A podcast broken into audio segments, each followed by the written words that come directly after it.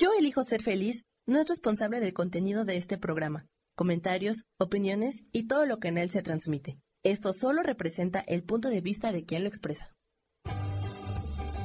Yo elijo ser feliz presenta. Todos tenemos un plan de vida. Todos volamos a diferentes tiempos y con diferentes enseñanzas. Nuestras plumas se fortalecen con cada aprendizaje. Somos ligeros y fuertes como los colibríes. Soy Moni Macías y te espero en mi programa Un colibrí nos visita todos los jueves a las 12 del día. Te esperamos para sanar nos.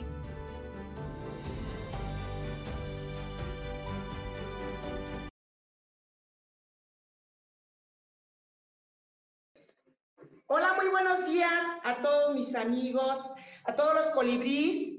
Soy Moni Macías, les damos la más cordial bienvenida en este su programa Un colibrí nos visita. Y el día de hoy nos visita un gran colibrí. Permítanme porque estoy este, transmitiendo también en vivo. Entonces, vamos a transmitir. Eh, aquí está, muy bien. Bueno, pues como les comentaba, les doy la más cordial bienvenida a este su programa, Un colibrí nos visita, donde hoy tenemos la gran eh, presencia de Melitón Aguilar. Él es psicólogo y él nos va a hablar del temazcal, la medicina que hay dentro de un temazcal. ¿Ustedes se imaginan cómo podemos curarnos a través de un temazcal? Eh, cómo nos podemos desintoxicar, el proceso de sanación que llevamos en un temazcal. Bueno, pues hoy traemos al gran experto que es el licenciado en psicología Melitón Aguilar. Bienvenido a este tu programa, Un colibrí nos visita, Melitón. Gracias por estar aquí con nosotros en esta transmisión en vivo. Buenos medios días. Mm, ¿Qué tal? Hola a todas, a todos. Les agradezco mucho eh, que estén aquí presentes. Vemos que algunas personas están sumando a la videollamada. Vamos a tener una plática sobre el temazcal, vamos a conocernos un poquito. Al final, si hay alguna pregunta, la vamos a responder con todo gusto. En primer lugar, quiero agradecer a Mónica Macías la invitación. Nuevamente regreso a la Casa de Colibrí. Es un lugar de medicina, es un lugar de tradición, es un lugar que recupera conocimientos ancestrales. Y precisamente hoy, en el marco del día 12 de octubre, tenemos mucho que reflexionar. Una de las cosas es eh, la temática del encuentro entre los mundos, el conocimiento ancestral, las medicinas que no son científicas, estas que son de tradición y que son por conocimiento milenario, y ahí es donde entra el temazcal. Eh, pero bueno, estoy abierto también aquí para ir contestando de poco en poco. Les agradezco su estancia en este momento. Vamos a estar un ratito aquí platicando. Muchas gracias, Melitón. Bueno, pues este, nuestra primera pregunta es, queremos saber cómo fue el llamado para la medicina, eh, si tienes alguna descendencia en especial, este, eres de la Ciudad de México, eres de algún estado de la República, ¿cómo fue el despertar eh, de, de, la medicina para ti? Platícanos un poco, un poco de tu linaje, por favor. Ok, bueno, pues yo soy huasteco, soy eh, de la zona eh, norte, perdón, es oriente del estado de San Luis Potosí, de Tamazunchale.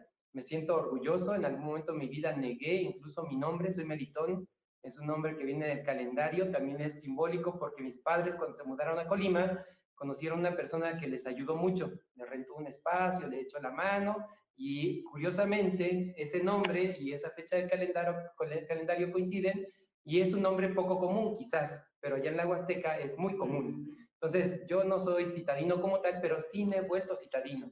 Nací en Tamazunchale, en una chocita, está todavía, está hecha de palitos, techadito es de paja. Visitamos por lo regular dos veces al año y allá en el marco de, de una comunidad que tiene pues, aproximadamente 750 habitantes, pues todavía gobierna el conocimiento ancestral. Eh, mi abuelita era una persona que hablaba el náhuatl, era una persona que eh, pues tuvo que salir adelante con seis hijos. Eh, mi abuelo murió cuando mi mamá tenía seis añitos, no lo conoció realmente. Y entonces si hablamos de linaje o de esos ancestros que vienen atrás de nosotros respaldándonos, pues podemos decir que hay personas de la medicina tradicional que se encuentran en la Huasteca Potosina.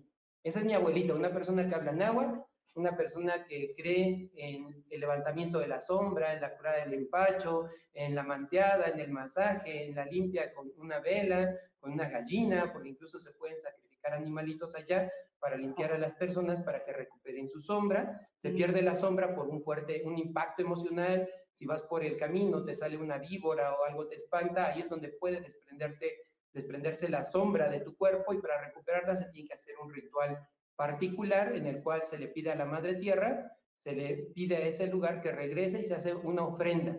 Entonces, desde ahí vienen como ya muchas eh, cosas. Mi mamá también se dedica en su momento a tronar las anginas, a, este, a hacer limpias. Eh, tengo un tío que es guardián de un centro ceremonial del Teohuencha, está ahí en, en Tamazunchale. Es un lugarcito que por tradición se utiliza para hacer dos tipos de cosas, el bien y el mal, porque debe haber un equilibrio. Hay personas que se dedican en su formación de vida a curar a otras personas y hay personas que deben también equilibrar ese em, eh, bienestar haciendo el mal, porque si no lo hacen, se enferman. Esa es nuestra cosmopercepción de que las personas que se niegan a ejercer lo que vienen a hacer en este mundo, también se enferman. Entonces hay un equilibrio entre uno y otro y este tío, mi tío Jacinto, él es el guardián de ese lugar sagrado se hacen ceremonias todavía, pero ahora es diferente porque se ha invertido en el lugar, se pretendió en algún momento hacerlo turístico y qué bueno que todavía no, pero sí lo remodelaron, le, pusieron infraestructura para hacerlo llamativo y muchas personas lo pueden ir a visitar. De hecho, queda la invitación, ustedes no se pueden morir si no van a visitar la Huasteca Potosina. Eso es parte de mi historia, de parte de mamá. De parte de mi papá también hay tradición de médicos eh, curanderos, de parteras, que desde ahí vamos retomando un poquito el origen. Eso es parte de la energía que traemos y en algún momento nos comprometimos a no dejarlo a un lado, sino retomarlo, ejercerlo y desde esta postura poder aportar en este conocimiento, en particular desde el temazcal. Qué interesante, imagínense, este, pues esto que dices, ¿no? Los sacrificios a los animalitos que también ellos están como dispuestos. Bueno, creo que esto es como parte de nuestra este, medicina tradicional, ¿no? Eh, podríamos decirlos. Este, ¿Y cómo dijiste, yo también quiero ser sanador, bueno, médico, curandero, porque eso es lo que eres, ¿no? Podríamos decir que es médico, sanador, curandero, chamán, temascalero, el adjetivo, el adjetivo que le quieran poner a Melitón, porque al final del día a veces vamos con un médico alópata y sin desmeritar la, eh, el estudio de todos los médicos, aclaro, pero a veces una palabra de, de consuelo, de apapacho, este, una mirada incluso nos puede sanar en ese momento, ¿no? Eh, ¿Cómo fue para ti ese llamado, Melitón? Sí, bueno, ya vimos que en la medicina tradicional hay tres elementos básicos que debemos conocer. El primero es el origen. Esto que les estoy platicando, reconocer que mi ombligo quedó en la Huasteca Potosina, que fui atendido por una partera, le pregunté a mi mamá, a mi papá, qué sintieron cuando estaban embarazados de mí conocer un poco esa historia, si estaba deseado, si no fui deseado, si querían que fuera niño, niña, ¿no? ¿Por qué este nombre? ¿Qué implica este nombre? Eso es la primera parte, reconocerte como tal. Es un proceso que lleva tiempo, no es de la noche a la mañana. Entonces, el reconocimiento de quiénes son tus ancestros, quiénes vienen respaldándote, cuál es tu linaje, es fundamental, es importante. Esto en algún momento llega lleva a la reconciliación entre papá y mamá. Entonces, ese es un trabajo previo que toda persona que debe estar frente a grupos o frente a otras personas debe hacer, porque si no conoces tu origen, entonces vas a andar volando el viento te va a estar llevando de un lado a otro y no vas a echar raíz. Entonces, el primer punto, creo yo, es reconocer tu origen.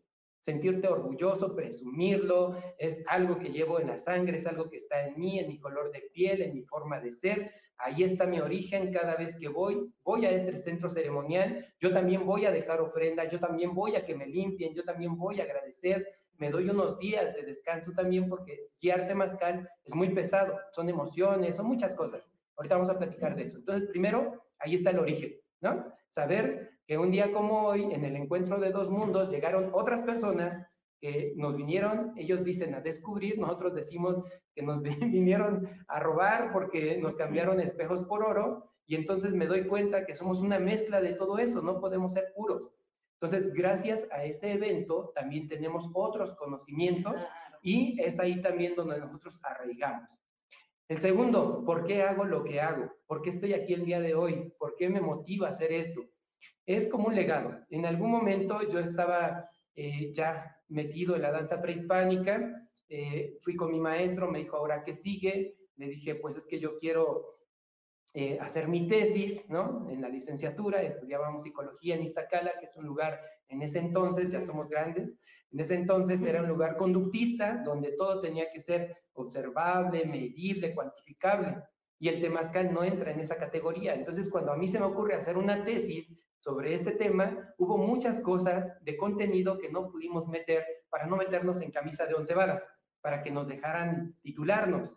Entonces, solamente dejamos una parte del conocimiento, pero ese fue el camino para conocer qué era el temazcal, qué tipos de temazcal hay, viajar por la República Mexicana y conocer otras culturas y otros temazcales, porque hay culturas que tienen temazcales diversos. Fui a Chiapas, Veracruz, a Puebla, la Ciudad de México, lo hice con extranjeros, también conocí este, otras personas del interior de la República hacia el norte, y la primera guía fue la maestra Emma, está atrás de la pirámide de la luna. Ella me dijo, este, eh, ¿por qué quieres? Yo dije, pues me nace. Y ya después me dijo, bueno, pues por algo estás aquí. Ahí empecé eh, como aguilita de fuego. Una aguilita de fuego es aquella persona que empieza a calentar las piedras para que las metan al temazcal. Y si no tienes una técnica, si no tienes conocimiento, es sumamente cansado, te quema, pero ese es un trabajo que haces en tu formación, ¿no? Oye, bueno, pero esto es un trabajo interno o porque nada más llego y vamos a calentar las piedras o, cómo impacta, porque supongo que debe ser un trabajo interno, ¿no? Por eso te pasan todos esos accidentes. Eh, perdón, eh, como bien lo dices, lo primero es honrar a nuestros padres y agradecerles la vida, independientemente cómo haya sido. Bueno, ya estamos en el segundo paso, que es las piedritas. ¿Qué, ¿Qué, es lo que se despierta en ese trabajo? Sí, es un camino que se va fortaleciendo. En el camino vamos encontrando razones de ser. O sea, yo dije, por algo me acerqué a la danza prehispánica. En la danza, mi guía, el maestro, no sabía del temazcal, no conocía. Hace 20 años el temazcal en la ciudad era para algunos grupos exclusivos. Y yo me empiezo a meter, hago la tesis sobre este tema y empiezo a desarrollar cierto conocimiento a través de varios maestros. Regreso nuevamente con mi guía y me dice, ¿ahora qué sigue? dije, pues ahora poner mi temazcal. Entonces, ya llegar a poner un temazcal, desde la primera vez que tuve la oportunidad de entrar hasta ponerlo, pasaron cerca de 10 años. Yo actualmente llevo 23 años guiando temazcal y es un conocimiento que en su momento a mí me daba cierta risa saber que hay cursos en algunas universidades, en algunos grupos calculis, que de 8 a 12 sesiones te daban un reconocimiento por la Secretaría de, Trabajo y Previsión Social, en el que te avalaban como temascalero.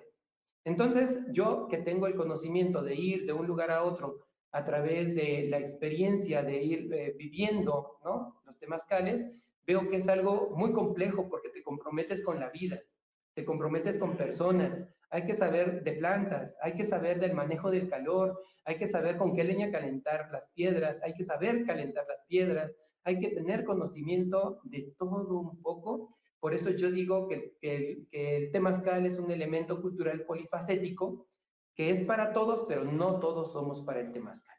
¿Por qué? Porque nuestros pensamientos nos pueden evitar entrar a un temazcal. Hay algunas religiones que lo prohíben.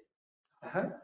Entonces, imagínense cuando llega Cristóbal Colón, ahorita que estamos en el día, eh, llega y ve que enfrente hay personas que adoran a serpientes, que se meten encuerados, encueradas al temazcal, que gritan, que salen contentos, salen chapeados, sudando, ¿qué habrán hecho allá adentro? Entonces lo destruye, ¿no? Entonces por ahí, este, es un poco eso, es el camino recorrido. Yo en algún momento, al poner mi temazcal, mi mamá me dijo, ¿por qué lo haces? Yo le dije, pues porque me gusta. Y me dijo, te voy a contar algo. Yo no me podía embarazar. Tu abuelita Tere en Puebla me llevó con su comadre Magdalena, abajo de la casa de tu abuelo. Allí había un temazcal. Ella me dijo, seguramente tú tienes frialdad en el vientre, porque en la medicina tradicional se maneja frío-calor, ¿no? Ese concepto. Te ha de faltar calor, ¿por qué no vamos? Entró al Temazcal, varias sesiones y nacimos tres. Tres hijos actualmente, solamente vivimos dos. Mi hermana mayor ya falleció, próximamente va a ser su primer aniversario, pero es un poquito reconocer que hay ancestros, hay un legado, hay un linaje, hay una práctica, haces lo que haces porque también le das una intención y a partir de ese momento yo decido dedicarme a esto. O sea, yo dije, claro, hay un algo que yo debo hacer en esta vida, esto lo han hecho los más viejos de los viejos por muchos años y me toca a mí llevar, ser el portavoz de este fueguito, de esta palabra, de esta agüita quemada, para que otras personas que vienen atrás de nosotros lo aprendan y esto se siga realizando porque es una medicina que en esta área geográfica del mundo nos corresponde, es parte de nuestra sanación, porque nació aquí. Los antiguos mexicanos observaban, veían, ellos tenían un conocimiento de las cosas y dijeron, claro, el temazcal es para esta región, como la acupuntura en otros países, no porque aquí no sirva, sino que aquí nuestras medicinas tradicionales están basadas en el conocimiento, en eh, la expertise día a día, y el temazcal para mí es parte de nuestra medicina. Bueno, aquí en México, este, pues nuestro linaje, ¿no? Nuestra cultura mexica, aztecas, mayas, zapotecas, pues es esta parte de estudiar mucho las plantas, curar mucho con las plantas, eh, mirar al cielo, cómo amaneció el sol, ¿no? Este, y aprender a leer el clima, ¿no? Bueno, así lo veo yo, ¿no? El día que tembló, hace cuenta que estaba sentada en mi casa y dije, era como las 10, estaba esperando a que terminara el turno de la lavadora, volteé a ver al cielo y dije, ay, se me hace que va a temblar y que tiembla, ¿no? Bueno, pero esto no es que o sea, lo vas sintiendo, lo vas desarrollando a medida de que te vas conectando contigo, desde que vas haciendo un trabajo interno, en este caso tú que eres temascalero, este, mis respetos, porque además Melitón es un gran médico este, en la medicina, en lo que hace, ¿no? Entonces, em, esta parte de conectarte y decir, bueno, yo voy a tomar esta medicina porque a mí me funcionó lo que dices, ¿no? Por, eh, la acupuntura sí, pero no para todos es la acupuntura. El temazcal sí, pero no para todos es el temazcal, porque hay que tenerle mucho respeto a los cuatro elementos, ¿no? La tierra, el fuego, el aire y el agua. Hablar con ellos, eh, quitar el pensamiento, que es el aire, ¿no? Dejarnos fluir como el agua, dejar que entre este calor que nos cobije dentro de, de nosotros, ¿no? Y este, la tierra, ¿no? Arraigarnos, aprendemos a arraigar, porque a veces somos muy del pensamiento y desde mi experiencia, ahí se te quema todo. Tú entras a un temazcal, para unos puede ser como muy ligero, para otros puede ser muy difícil, dependiendo lo que tú estés queriendo resolver en tu vida o lo que el mismo calor, ¿no? Bueno, a mí me ha tocado que dentro de un temazcal este, veo imágenes de cuando yo estaba en el vientre, es increíble, ¿no? Porque dices, híjole, qué bonito se siente, pero hay veces, porque son nueve meses, ¿no? Y nueve meses de cuántos este, días son por cada mes, entonces son, cada día pues tenemos muchos pensamientos, ¿no? Entonces, imagínate, bueno, la mamá que es la que nos nutre, ¿no? Y luego el papá y toda la gente que se acerca y entonces entras en un proceso porque todo lo recibimos y estar dentro de un temazcal y estar sanando eso, pues sí es mucho, ¿no? ¿O, tú qué piensas? ¿O tú, desde tu experiencia? Bueno, platícanos eso. Este sería el punto número dos, ¿no? lo que nos decías, ¿y hay otro?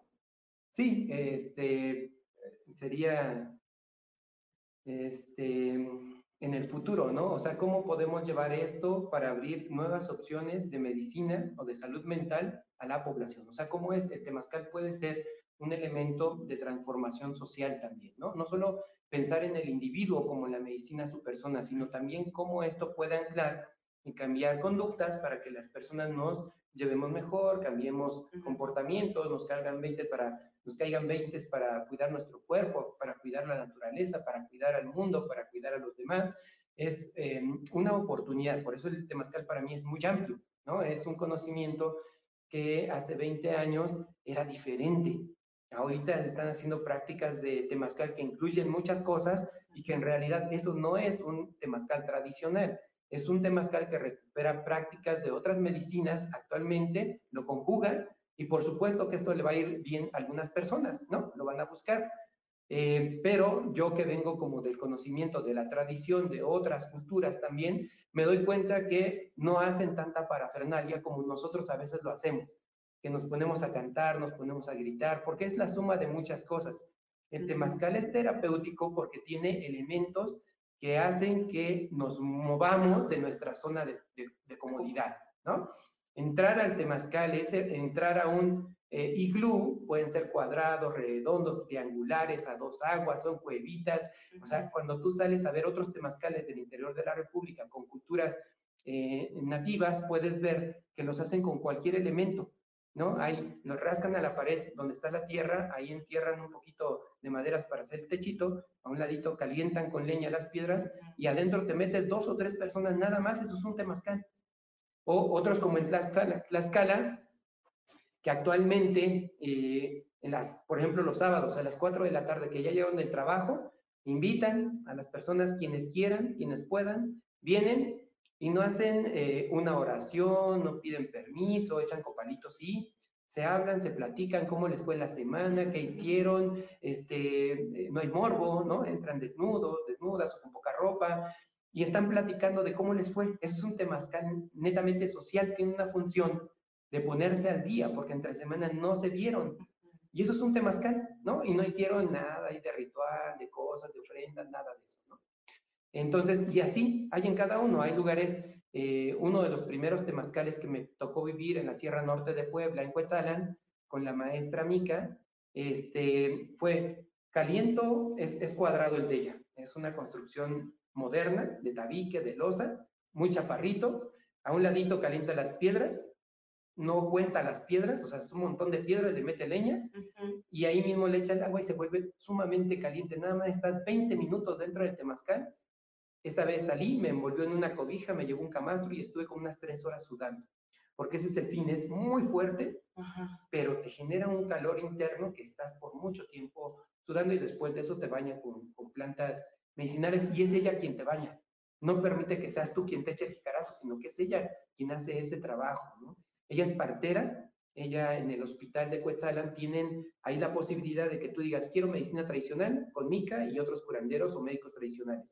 O eliges la medicina alópata y te dan ese otro servicio. Era en su momento ella pionera de todo esto, es una persona, mujer medicina le llamamos, porque justo es de tradición, ¿no? Y ella lo hace de esa manera. Acá nosotros en la ciudad lo hemos cambiado, le ponemos un tapete, plantas medicinales, pétalos de rosa, pero en realidad yo lo veo de manera simbólica, lo hacemos porque eso es una ofrenda. No es para la madre tierra, es la madre tierra la que nos da las plantas, las flores, los aromas. ¿eh? En realidad lo hacemos para las personas, porque siendo citadinos nos olvidamos de eso. Entran al temazcal y perciben esos aromas, a la ruda, al romero, a la albahaca, a la manzanilla, que son al poleo, ¿no? De limón, qué rico. Y eso es recuperar la capacidad de asombro. Es una de las muchas tareas que se hacen dentro del temazcal. Además, bueno, este, la sensación que tú tienes, o sea, empiezas como a respirar o, este, esos olores. Bueno, sí, o sea, sí los respiras, no, perdón, a, exhalar, o sea, transpiras, ¿no? O sea, ya llega un momento en que hueles a pericón, que hueles a, a todo eso. Y pues sí es súper bonito. Fíjate que esto que tú estás comentando del temazcal, eh, iba con una abuela en Amatlán, que creo que era bisabuela o abuela de Pachita. Mm. No me acuerdo cómo se llama este, la abuela. Y ella igual, era un temascalito chiquito, entrábamos este, tres o cuatro personas y pues súper padre, ¿no? Porque también luego terminamos el temazcal y lo que tú dices, y también la abuela Celsa, Celsa, Celsa, bueno, También ella este, hacía esta como un temazcal muy tradicional, de sin flores, sin nada, o sea, nada más el temazcal, petición y quédate callado, porque pienso que eso es lo que nos invita mucho el temazcal, ¿no? A reflexionar en nosotros mismos, nos invita a, a, depurarnos de esos pensamientos, ¿no? Pues muchas veces, este, ya sáquenme, que ya se acabe, me estoy quemando. Es una sensación espectacular, si sales muy diferente, viajas, llega tanto el calor que la sensación es marearte, pero pues yo creo que se te va quitando como todo lo que ya no necesitas, no es una desintoxicación, yo la llamaría tanto espiritual como emocional, ¿no? Sí. Yo así lo, lo, llamaría. Y también he ido a temazcales donde le ponen flores, lo que tú dices, ¿no? Este, bueno, ya he ido donde hasta fotos sacan adentro del temazcal y yo, no, bueno. o sea, este, pues eso no, porque, o sea, se supone que nos debemos desconectar de toda la tecnología, ¿no? Y ahí estamos, aquí en el Temazcal, ¿no? O sea, creo que, en vivo desde el Ajá, y se pierde, ¿no? Este mérito, se pierde como todo eso. Este, y ahorita que estamos en este proceso de, recuperar nuestras tradiciones, pues es, es, importante. Sí, sí, hay muchos temazcales que utilizan, eh, te untan chocolate, te avientan vino, te echan este, pues ahí. Así ya no. te, avientan cosas, ¿no? Los temazcales tradicionales son de estar ahí en, el, en, la tierra, de enlodarte, con eso mismo te das la exfoliación, de salir, no te calientan agua, es con agua fría que está afuera, sea de la mañana, tarde o noche o en la madrugada, porque hay temazcales también así, a toda hora. Este, es eh, vivir la experiencia de estar eh, eh, con tu cuerpo, ¿no? El hecho de que, bueno, describíamos, un temazcal es como un iglú, te metes, está oscuro, uh, calienta las piedras afuera, piedras calientes entran, en el centro del temazcal, que es el ombligo, se le echa tecito, ese tecito genera vapor, le sellamos con cortinas, generalmente son cobijas, petates, ¿no? Para que ya no salga el vapor y allá adentro estamos sudando. Ese es el fin, entrar a la casita de sudar, es el temazcal.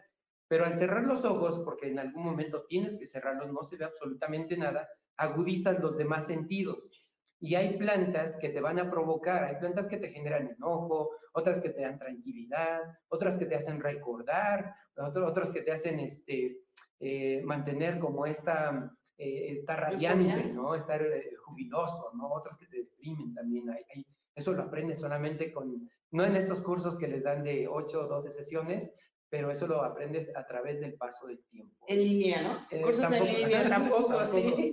Miren, nosotros tenemos un compañero, se está formando, Sergio, y lleva casi dos años.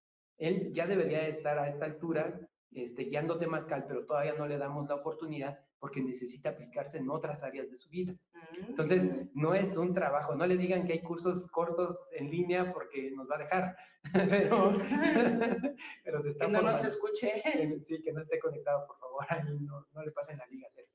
Entonces, es un trabajo de tiempo, es un trabajo con tu persona de reconocimiento, porque solamente así vas a permitir no proyectarte en las personas, porque cuando estás de guía de Temascal vas a escuchar, vas a estar este, confrontando, vas a estar eh, guiando a las personas incluso, no les vas a decir qué hacer, pero sí les vas a guiar por dónde hacer qué cosas.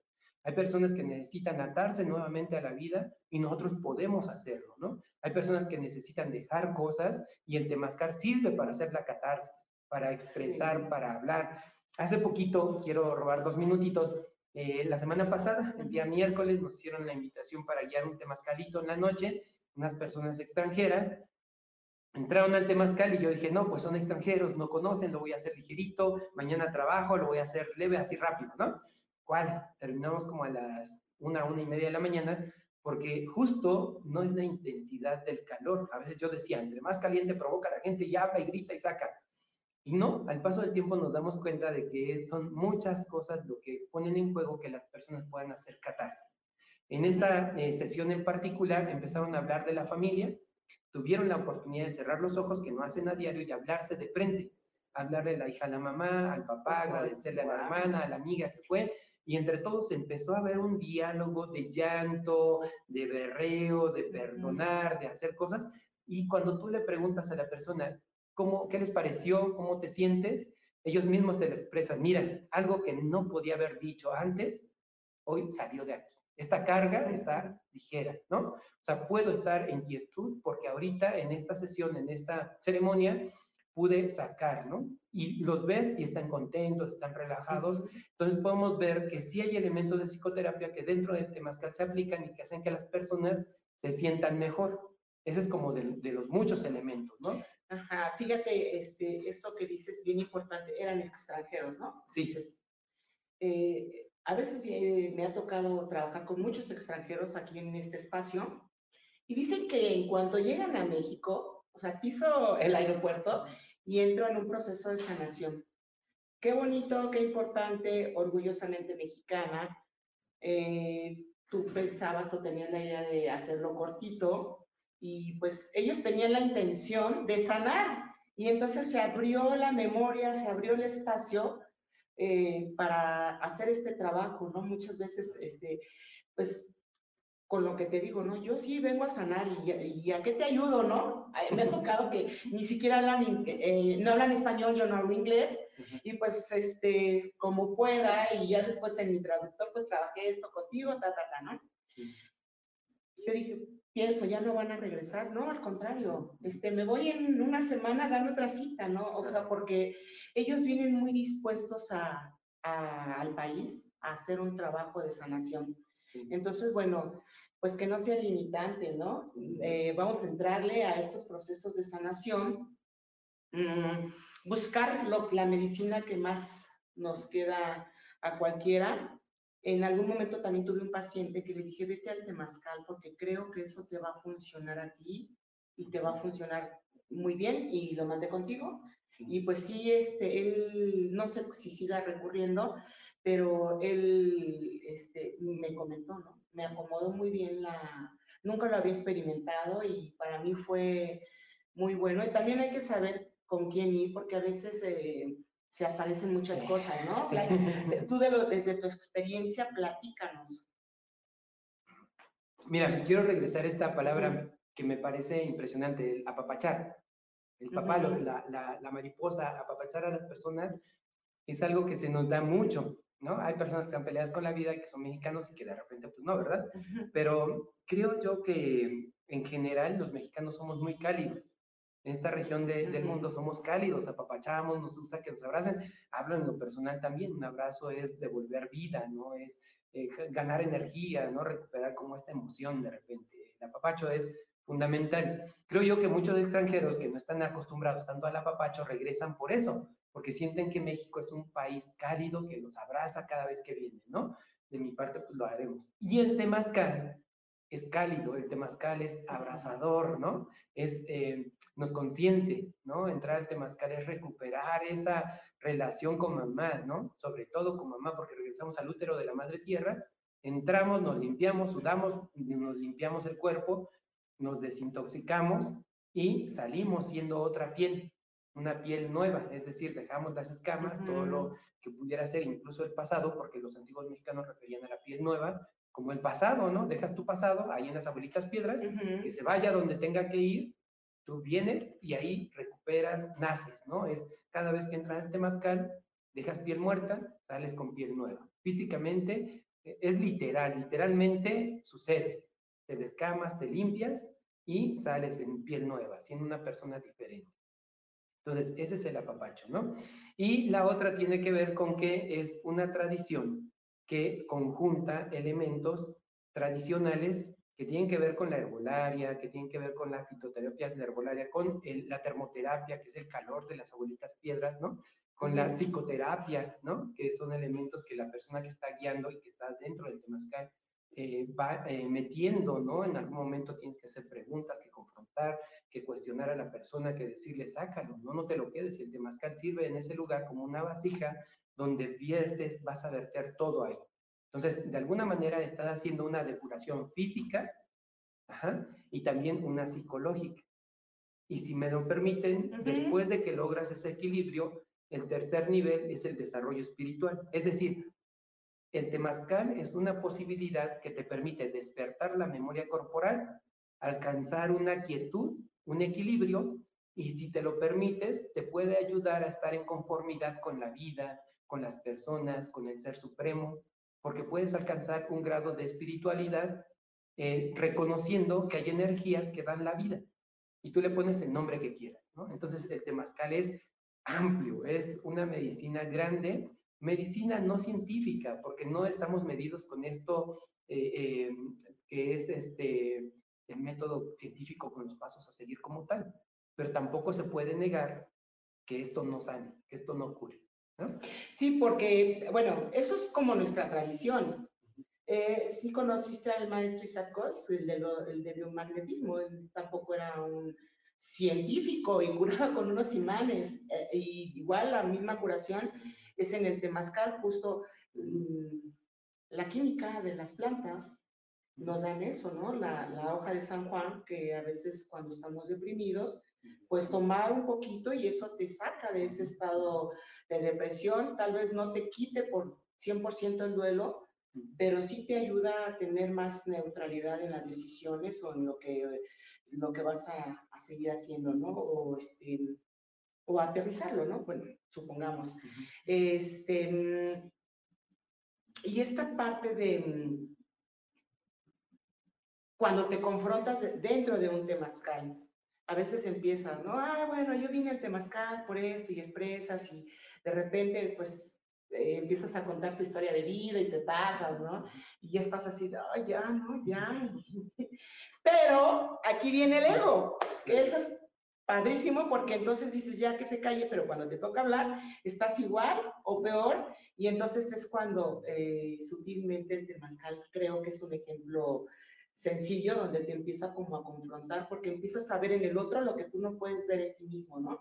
Ah, yo así lo llamaría o este, cómo también se te encienden esos estados emocionales. Dices, pues si yo venía bien contenta a disfrutar, a, a echarme un cantito y terminas llorando, terminas bien enojado, ya quiero que se acabe el temazcal y vas en la segunda puerta, ¿no? Eh, ¿Te ha pasado? Me han contado. Fíjate que cuando este, iba a Tepoztlán con nuestro amigo de, de Cocotzcali, eh, con la Jean, este, me acuerdo que hice, hice temazcales para mujeres, ¿no? Entonces ahí, este, mi primer tema, primero o segundo temazcal, no recuerdo, puras mujeres. Y se me ocurre decirles, pues vamos a decir todas las mujeres lo que sentimos, ¿no? Pero vamos a reconocer nuestra sombra y pues ya se imaginarán, ¿no? Yo soy bien mala, yo soy bien controladora, ¿no? Yo dije, pues yo qué soy, ¿no? Y también dije, de aquí soy. Y para mí fue algo que marcó mi vida, que despertó muchas cosas, eh, esta parte como mujer, porque a veces creemos que somos dulces y amorosas, ¿no? Y nada más. Pero no vemos esa sombra de lo que tú nos decías hace rato, ¿no? Las sombras, de que también podemos ser muy amorosas o muy enojadas o muy contentas. Reconocer esta dualidad eh, dentro de un temazcal, porque creo que también el fueguito eso es lo que hace, ¿no? Este, sacar lo peor de ti, o sea, bueno, no lo peor, sino la oscuridad o la sombra, los pensamientos, eh, lo negativo que tenemos cada ser humano, digo, no nada más este, los hombres, digo de mujeres, yo hablo por, por mi energía femenina, y fue espectacular. Eh, no sé, tendrá 10, 12 años, y hace poco eh, dos chicas de las que asistieron a ese temazcal, volvieron a, las volví a ver y yo dije, wow, ¿no? O sea, ¿te acuerdas, Mónica, de ese temazcal? Pues iba en esta situación y otra vez se me presenta esta situación. Entonces, este, pues ahora ya no en temazcal, pero ya en, en sanación, en, masaje, y ver cómo han crecido, cómo han evolucionado, pero hay cosas que en las que seguimos a veces atorados porque nos resistimos o, te ha pasado que te encuentras a gente que sigue en lo mismo o te lo dije hace muchos años y aquí sigues, ¿no? Este, en lo personal a mí se me hace un ritual, se podría decir. Tiene elementos ritualísticos. Ajá, porque creo que te lleva, a todas hacía que participaran y les decíamos, vamos a poner velitas alrededor del temazcal, vamos a traer una ofrenda, ¿no? Este, y todas cooperáramos. Entonces, creo que desde ahí, desde ese momento, tú empiezas a alimentarte a ti, ¿no? Sí. O, o, cómo lo llamaríamos. Sí, mira, primero quiero recuperar algo importantísimo que nos mencionó Mónica. Cada vez que vayan a un temazcal, pidan referencias de la persona que lo guía, porque si no sabe de primeros auxilios, si no tiene ah, experiencia, este, si su ego es muy grande, si ven su Facebook lleno ahí como de cosas, este, y tomen referencias de otras personas, porque también a veces el ego nos gobierna y nosotros los temascaleros decimos, como yo ya soporto cierto grado de calor, tienen que sufrir para merecer, entonces hay que quemarlos, ¿no? Y han ocurrido accidentes graves. Entonces, por ahí hay que tomar todas las precauciones, pedir referencias, ¿no? ¿Qué garantías, etcétera? Entonces, ahí dejar en claro esa parte. Segundo, la dinámica del temazcal siempre va a ser diferente, aunque estemos las mismas personas, hoy somos cinco, entramos dentro de ocho días cinco o en un mes cinco, vamos a trabajar cosas diferentes. A veces uno como guía tiene en la mente, ah, voy a empezar con un canto, vamos a hacer un ejercicio de respiración, ahora vamos a reflexionar sobre este tema, o vamos a dar un poco de información sobre la mecanidad, y cerramos con esto, ¿no? Empezamos fuerte, terminamos suavecito. Y no es así. O sea, mucho del tema tiene que ver con la intuición, tiene que ver con la experiencia y tiene que ver también con el conocimiento adquirido al paso de los años para poder guiar. Si estás viendo que una persona expresa sentimientos, ah, llega a suceder, si tú das la oportunidad, que haya un contagio emocional. Esto que tú decías, a lo mejor yo vengo y me vibra, eh, salgo eh, contento o salgo enojado, o ya quiero que el otro se calle, o ya quiero que el temazcal abra la puerta porque está muy caliente, ¿no? A veces ni siquiera es por la leña con la que se calentó las piedras, sino que a veces son que las emociones, el estado de las personas pueden hacer que sea muy ligerito o muy pesado el temazcal, ¿no? Entonces, eso son de las cosas que no podemos medir, cuantificar, verificar, pero que la intuición, la experiencia te va diciendo es por aquí.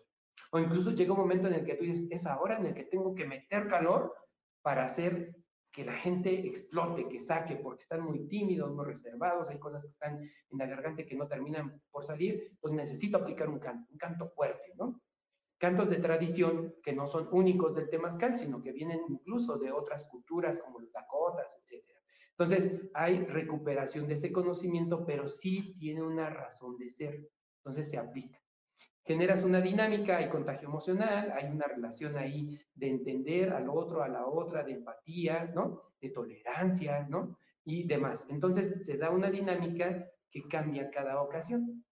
Cada quien trabaja lo que en su momento viene a trabajar al temazcal. A veces, en el marco de Día de Muertos, nosotros hacemos un temazcalito que es mm. temático y la gente viene y solamente hablamos de los que han trascendido, ¿no? y expresamos por qué no pudimos despedirnos, porque murió en pandemia, porque no lo vi, porque no la vi, etcétera, porque nunca nos perdonamos, porque dejamos de hablarnos y decir, se murió, ¿no? Ya no pudimos reconciliar. Entonces, hacemos como para que esto haya una reconciliación y una conformidad con la vida. Entonces, cada temazcal es diferente, quien lo guía hace la diferencia, pero también las personas que están dentro y también el trabajo previo de las personas tenemos una alianza con unos compañeros que son psicólogos anormales, así nos clasificamos.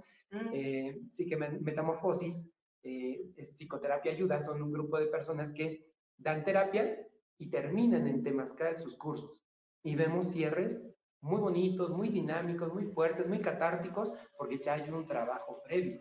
Y de mucha gratitud, ¿no? Este, cuando concluyes un trabajo bueno, desde mi experiencia en el CELDO, siempre que se concluye un trabajo, lo concluimos con un temazcal y ese de agradecer, si duró el, el, diplomado, el curso un año, medio año, tres meses, es de agradecer todo lo que pasó, porque entras en un proceso de, de reestructura interna, de sanación, y dices, ah, bueno, en tres meses o en un año pude soltar esto o se me abrieron estas oportunidades, se me dio esto que no lo esperaba, porque empiezas a, a, cambiar pues, mucho tu, tu, tu, mente, ¿no? Tus conductas, tus conductas, perdón, tus emociones.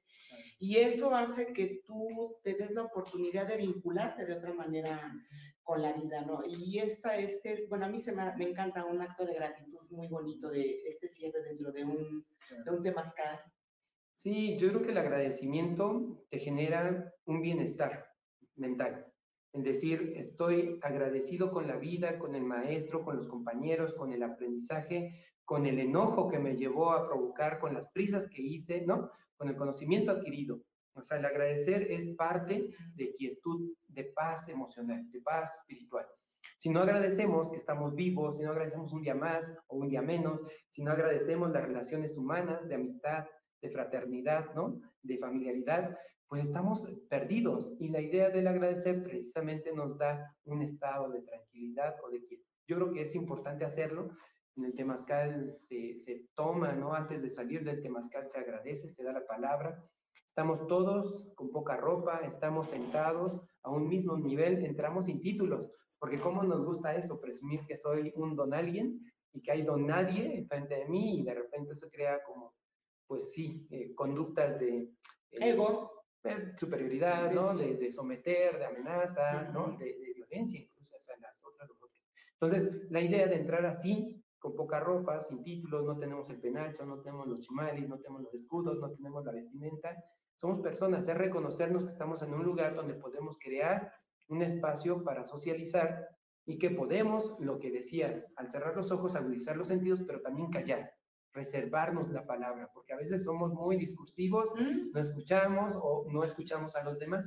Y la idea del tema es guardar silencio también para escuchar a las abuelitas piedras, cómo sube el vaporcito, cómo baja el vaporcito, cómo se mete en el interior, cómo entra en el, la, agüita quemada, que son las plantas medicinales, cómo se impregnan en nuestra piel, cómo nos están sanando, cómo nos están depurando, cómo nos están provocando. Es la idea de estar en esa quietud. Con la respiración podemos volar como águilas dentro del temazcal. Podemos soñar, alcanzar una visión dentro del temazcal. Podemos conocer nuestra razón de ser en esta vida y podemos encaminarnos para tener el cumplimiento de nuestra misión, porque todos la tenemos. Hay gente que se muere, no la encuentra el temazcal te puede dar la posibilidad de conocer por qué estás haciendo lo que estás haciendo el día de hoy. Pero de manera consciente, siempre va a ser para el bienestar social, siempre va a ser para el bien común.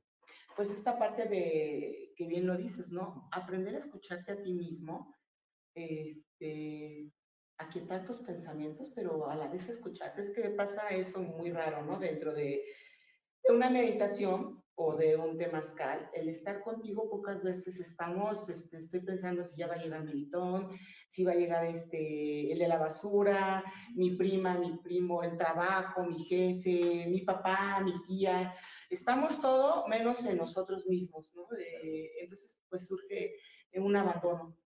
Y el temazcal creo que te ayuda mucho a reconectar contigo y a soltar lo que ya no necesitas. Y como bien lo dices, ¿no?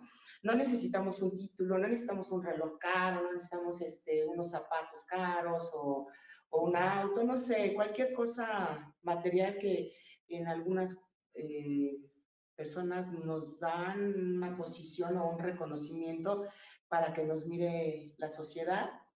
Eh, y en un temazcal, pues eso no sucede, ¿no? Porque ahí dejas como que todo y lo único que quieres es liberarte de, de situaciones, ¿no? Y también pues esta parte de ver que todos estamos, todos somos maestros de todos, todos aprendemos, todos tenemos algo que aprender de, yo tengo mucho que aprender y que agradecerle a Melitón, es un maestro de vida, pero también él puede, yo puedo ser su maestra de vida y así, ¿no? Porque eh, yo le voy a mostrar cosas que a lo mejor él no había visto en él y viceversa, ¿no?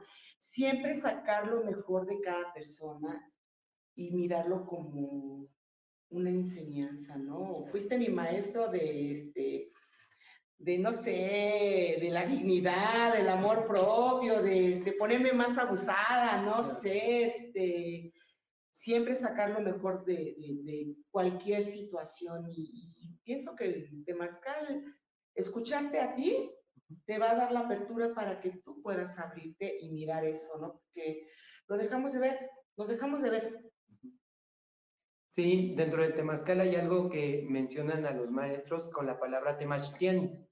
Es un término que se utiliza eh, como, porque el, náhuatl es metafórico, también es flexible.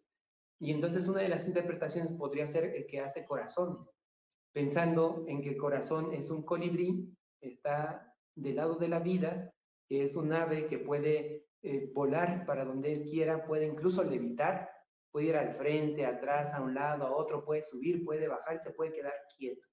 Entonces, los antiguos mexicanos tomaban siete rumbos y lo representaban con la fuerza del colibrí, porque el colibrí es mucho corazón, es un animalito que está palpitando, es imperceptible, es estéticamente muy bello, es ligerito, ¿no? Que representa belleza, conocimiento, que representa muchas cosas el colibrí. Los antiguos mexicanos lo ubicaban del lado izquierdo, el opochtli, zurdo, ¿no? Huitzilin, que es eh, colibrí, colibrí zurdo, pero si lo vemos metafóricamente hablando, de este lado está nuestro corazón. El corazón es el guerrero de la voluntad. El corazón, antes se pensaba que de ahí salía el pensamiento, la palabra, eh, la acción, el decreto, desde el corazón, de aquí salía. Entonces ellos lo ubicaban aquí, decían, el colibrí zurdo es el corazón y es lo que nos da la voluntad para afrontar cada día retos nuevos, salir adelante y siempre le tenemos que exigir algo más. Si estamos dentro del temazcal es, voy a soportar un poquito más el vapor caliente, ¿no? Voy a tolerar a la persona que está hable y habla y no se calla. O voy a tolerar a este que está a un lado mío y que se expande como verdolaga y que ya me está rozando. Ah, es que estás así, ¿no? Y así de, o sea, esa es, esa es la casa del colibrí, el huichilopochtli, el, el zurdo. Por eso estamos hoy aquí en la casa del colibrí. Entonces, este, esta fuerza de voluntad es la que nos va a dar valía para afrontar, ¿no? Eh, siempre caminar, siempre ir al frente. Sí llega un momento en el que nos detenemos, pero es importante no quedarnos en el pasado, ni tampoco dejar que el futuro nos gane con el pensamiento, porque las personas que son muy ansiosas están pensando en el futuro o en el pasado, no en el presente. Están proyectando cosas y eso enferma el cuerpo. Entonces lo ideal es Ashkani Kanka, es aquí y ahora, centrarte. Cuando llegan al Temazcal los limpiamos con humo de copal, es un mito muy agradable, ahorita lo van a, por todos lados, con el tema del Día de Muertos, lo vamos a tener, este, lo vamos a estar oliendo, pero esa, muchas veces dije, oh, dicen, oigan, este, hágame una limpia con copal, ¿no? Pensando en que se me van las, las malas vibras. Bueno, las malas vibras se te van a ir si cambias tu pensamiento, tu palabra, tu forma de ser. Pero nosotros decimos, lo hacemos porque es un momento en el que nos permite estar aquí y ahora, que nos permite ubicación para que yo pueda sentir mi cuerpo, decir, no estoy en el futuro pensando, no estoy en el pasado pensando, sino que estoy sintiendo aquí y ahora. Y el temazcal va mucho de eso, de que disfrutes aquí y ahora lo que es este escenario que te va a confrontar el calor, la palabra, los cantos, las emociones, todo lo puedes sacar, pero es el momento en el aquí ahora que puedes reconocerte. Entonces, en el temazcal puedes dejar el pasado y también puedes dejar cosas del futuro. Ahí es donde puedes encontrar cierta quietud, cierta, cierta tranquilidad para relajarte y eso es medicina. Que no me digan los psicólogos que no, si tú logras controlar tu forma de pensar mediante respiraciones, puedes evitar ansiedad, depresión, muchas enfermedades a futuro, ¿no? Si un pensamiento es repetitivo, la angustia, la tristeza enferma los órganos internos y entonces si tú estás con mucha ansiedad se segrega mucha bilis en el estómago, si no le metes alimento eh, se va a dañar el colon, ¿no? Y así va a ir enfermándose cada órgano tan solo con pensarlo. Pero del lado contrario, si tú te aplicas, si dejas de que el pensamiento te domine, puedes regular eso, puedes controlarlo. Entonces también esto es medicina ese equilibrio. Qué interesante, ¿eh? Este, sí sé que se inflaman los órganos, bueno, aparte de la comida, pero también el pensamiento, ¿no? Entonces es, ¿un futuro presente sería bueno o un presente futuro? ¿Cómo es? O sea, un presente futuro es a seis meses, estaría, ¿no? Sí. Pero ya este, un futuro, futuro, futuro, pues ya te generan expectativas, te genera frustración, te genera sufrimiento, sufrimiento enojo. Sufrimiento por tener o por no tener. Lo que pasó en la pandemia, ¿no? Este, nos encerramos y no sabíamos qué hacer con nuestras vidas o no sabíamos qué hacer con nosotros mismos y pues vino la ansiedad, ¿no? Entonces, este, pues o, te compones o entras en un proceso de sanación o, este, o te aquietas y sí fue un parteaguas para todos, ¿no? Este, este proceso. ¿Tú te metiste a, a en la pandemia? ¿Estuviste haciendo tu trabajo? Sí, eh, yo puedo decir que me salvó, me salvó mi huerto. Y tuvimos oportunidad de hacer composta, de dedicarnos a hacer eso que ahora no hacemos porque la dinámica regresó como a este estrés cotidiano, a estar consumidos el tiempo y demás. Pero yo sí puedo decir que, que uno de los muchos elementos, porque hicimos pocos temazcales, en ese tiempo lo paramos prácticamente. Eh, aprovechamos para decorarlo. Vinieron unos muralistas y le hicieron ahí un diseño eh, con elementos de la cosmovisión agua, lo decoraron con eso, en eso invertimos, como esa oportunidad de cambio. Em, y lo que realmente nos salvó fue un huerto, o sea, un huertito, sembrar eh, hortalizas, este, ver crecer las plantas, estar en contacto con la vida, porque en ese momento estaba la muerte presente en todos lados, ver cómo floreaba, cómo se acercaban los insectos, ver cómo las lombrices, los caracoles, cómo las chinchillas estas que se acercan a las plantas, ¿no? Las plagas, ¿no? Ver cómo florea, cómo da un fruto, cómo te lo comes, cómo puedes volver a hacer, a repetir ese ciclo. Eso fue lo que realmente, pienso yo, me salvó. Sí, el temazcal en parte, porque hicimos muy poquitos, paramos prácticamente la labor, pero sí, básicamente para mí fue el estar en contacto con la vida lo que me mantuvo vivo. Eso fue. Pues te nutriste, ¿no? o sea, esto de la composta, el huerto, te nutriste, lo que hiciste fue nutrirte, ¿no? A veces es muy fácil ir a, a la calle y comprar comida, ¿no? Y dejas de, de, nutrirte porque dejas de cocinar para ti, eh, porque todo lo dejas, ¿no? Entonces, este, bueno, sí es importante. Yo me preguntaban, ¿y tú cocinas? Pues claro, me encanta cocinar, o sea, sí. Y empieza a decir, pues me hago mis caldos de pollo, mis caldos de camarón, este, pues lo que se me ocurra, ¿no? Y además, pues me lo tengo que comer yo sola, ¿no? O sea, me gusta lo que hago, em, experimento y trato de nutrirme a mí misma, porque sí es importante, este, lo fácil es ir a la calle y comprar, consumir, pero no nada más es, este, pues ya es como comprar algo artificial, ¿no? No sé, a mí eso me da como la idea en cambio, estás haciendo igual un ritual desde que traes las verduras a tu casa, las lavas, las limpias, las cortas. Este, en mi caso, pues yo le hablo a, este, lo que voy poniendo. Eso es lo que hacemos los locos, le hablamos a las verduras, le agradecemos al campesino, aunque a la tierra, a la madre tierra, al padre sol. Eh, a veces cortamos plantas agradeciendo a las estrellas o cortándolas en la noche, hay otras que las cortamos en el día, porque sabemos que si hay una implicación, si la energía se va a las hojas, al tallo, a las flores, al fruto, a la raíz, y ese conocimiento es ancestral. Entonces, eh, habrá científicos que digan que no, pero nosotros tenemos ese sistema de creencias tan respetable como cualquier otro, y por eso es que nosotros, cuando tocamos un cuerpo, le pedimos permiso. Cuando vamos a dar un masaje, agradecemos al final prendemos un incienso, generamos un ambiente ritualístico porque para nosotros no es nada más una persona más, sino que es una persona que tiene emociones, sentimientos, energía y que estamos trabajando con ello. Entonces, por eso es que debemos de tener el agradecimiento, la gratitud, lo ritualístico, lo ceremonial presente en cada uno de nuestros actos. Yo, yo, por ejemplo, a mis plantitas que tengo, este, las abra, las cargo. ¿Por qué estás mala? Ya, tranquila, a ver, y este, ponte bien, ponte bien bonita verde, o sea, que florezca, ¿no? Eso es bien importante, ponerle una, este, como una intención a lo que te está dando alegría a un ser vivo, a, tu animalito, a tus plantitas, en este caso, pues a tus semejantes, a los seres humanos, pero también hablarle bonito a tu computadora. Fíjate, una chica un día me dice, es que me compré un reloj carísimo porque corro y no sé qué, y ta, ta, ta, y no me va bien, y agarré el reloj y le pegué y me desquité y lo azoté, y yo así de qué. Me digo, mira, ¿cómo vas a tener dinero si tú misma estás haciendo que tu prosperidad se vaya? Porque la estás maltratando. Entonces ya la chava después llegó a otra sesión, me dijo, ya le hablo bonito a mi reloj, ya le entendí, ya sirve.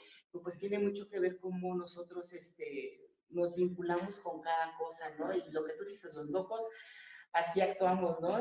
Ajá, este cuadro que está aquí atrás de repente se me caía muchas veces y yo, ya no te caigas, por favor, mira, te ves bien bonito, luce y ya de repente ya se compuso, ¿no? Hubo alguien que me vino a ayudar y ya quedó súper bonito.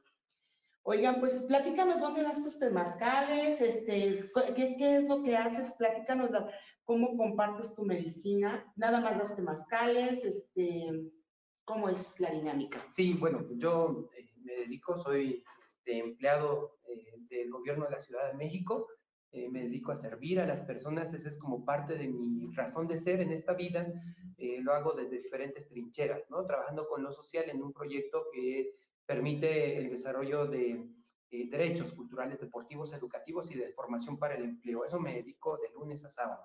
Generalmente eh, los fines de semana es cuando hago temazcal, ya sea en casa o puedo ir con un amigo en Xochimilco que tiene temazcal, también hacemos sesiones ahí, o a veces nos lleva otro amigo a otro lugar en Tepoztlán, también guiamos temazcal o donde nos inviten.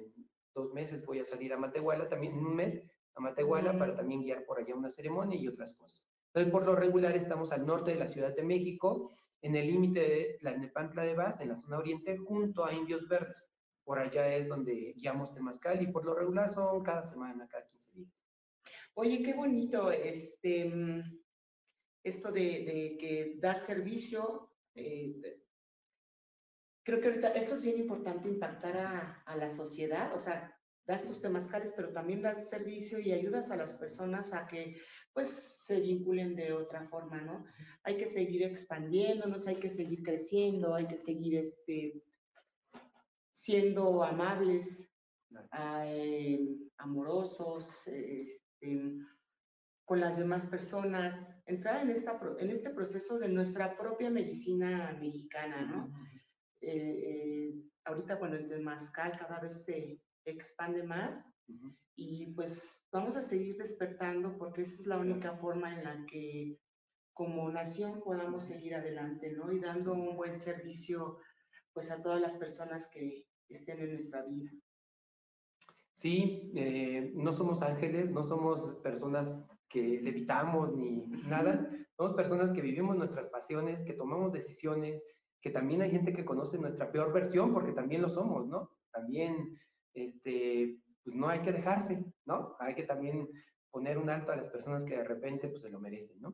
Entonces, esa parte, tener ese conocimiento, también te permite ser tolerante, también ser respetuoso, también saber usar el criterio, ¿no? Hay momentos en los que las personas sí requieren que tú los confrontes para que salgan de su zona de comodidad.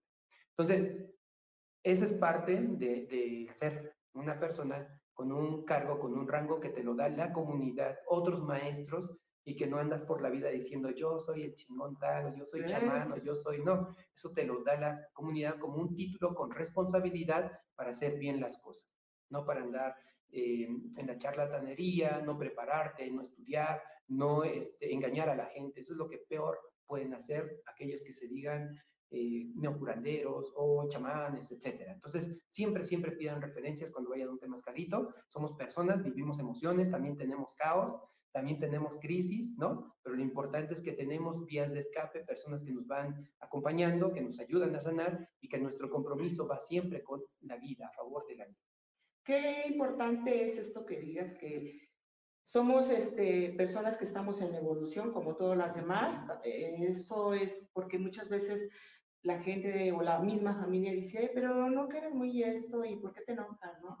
También estamos en un proceso de crecimiento, evolucionando, también estamos experimentando cosas en la vida, intentamos vincularnos mejor con nosotros mismos y pues si la gente nos ve bien, pues se va a acercar a nosotros, pero eso es importante que ustedes este, lo hagan consciente.